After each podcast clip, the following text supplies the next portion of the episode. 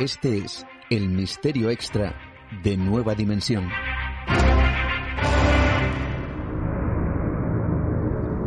La carta del diablo.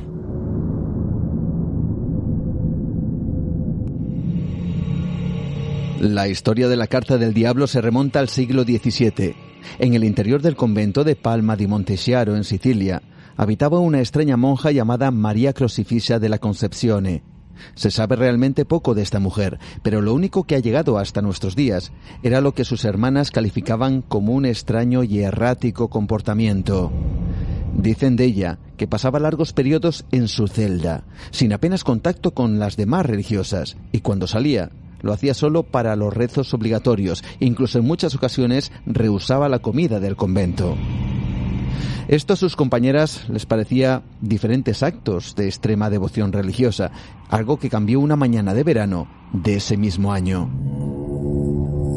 Aquel día María despertó totalmente cubierta de tinta, estaba gritando, pasaba de estados de calma a momentos de histeria en cuestión de segundos, se desmayaba, se desplomaba en el suelo, para instantes después incorporarse como si tal cosa.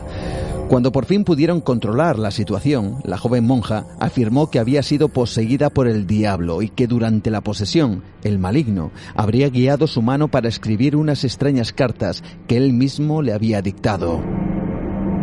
Unas cartas que plasmarían el plan de Lucifer para volverla en contra de Dios y convencerla para servir al mal. Cuando las religiosas cogieron las cartas, se quedaron totalmente asombradas. La escritura mostraba una mezcla de extrañas letras con símbolos arcaicos, lo que parecía un alfabeto, pero cuyas letras eran incomprensibles. Línea a línea las cartas parecían efectivamente contener un mensaje. ¿Pero cuál era?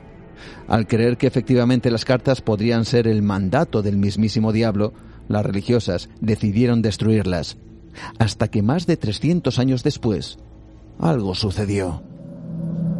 Una de las cartas no fue destruida y quedó en los archivos del Museo de Ludum, en Italia, como un auténtico misterio sin resolver, hasta que expertos en desencriptación del museo buscaron la manera de descifrar la llamada Carta del Diablo.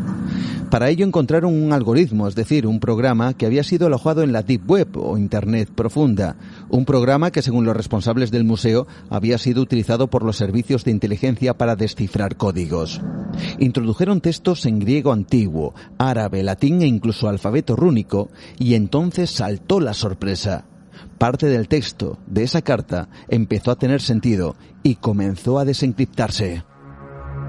Lo que se podía leer era realmente extraño y sorprendente, herético para la Iglesia Católica.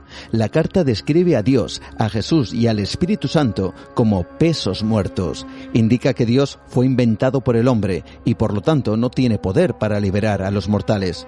Esto es solo una parte de lo que se ha podido descifrar, insisto, solo una parte. Y ojo, más de 300 años después y con un software usado por los servicios de inteligencia. Así que una vez que se ha descubierto que efectivamente la carta del diablo no es un galimatías, sino que tiene un sentido, aquí vienen las grandes preguntas. ¿Cómo una monja del siglo XVII pudo idear desde su celda tan complejo código, irresoluble en parte incluso hoy en día? ¿De dónde adquirió los conocimientos para hacerlo? ¿Qué fue ese trance, ese dictado que ella atribuyó al diablo? Y sobre todo algo que no he dicho. La joven tenía 15 años. ¿Cómo era posible que una monja con 15 años dominara tan bien todos estos idiomas para construir un mensaje que, insisto, solo se ha descifrado en parte gracias a un poderoso programa informático? El misterio, una vez más, nos desconcierta y nos asombra. Buenas noches.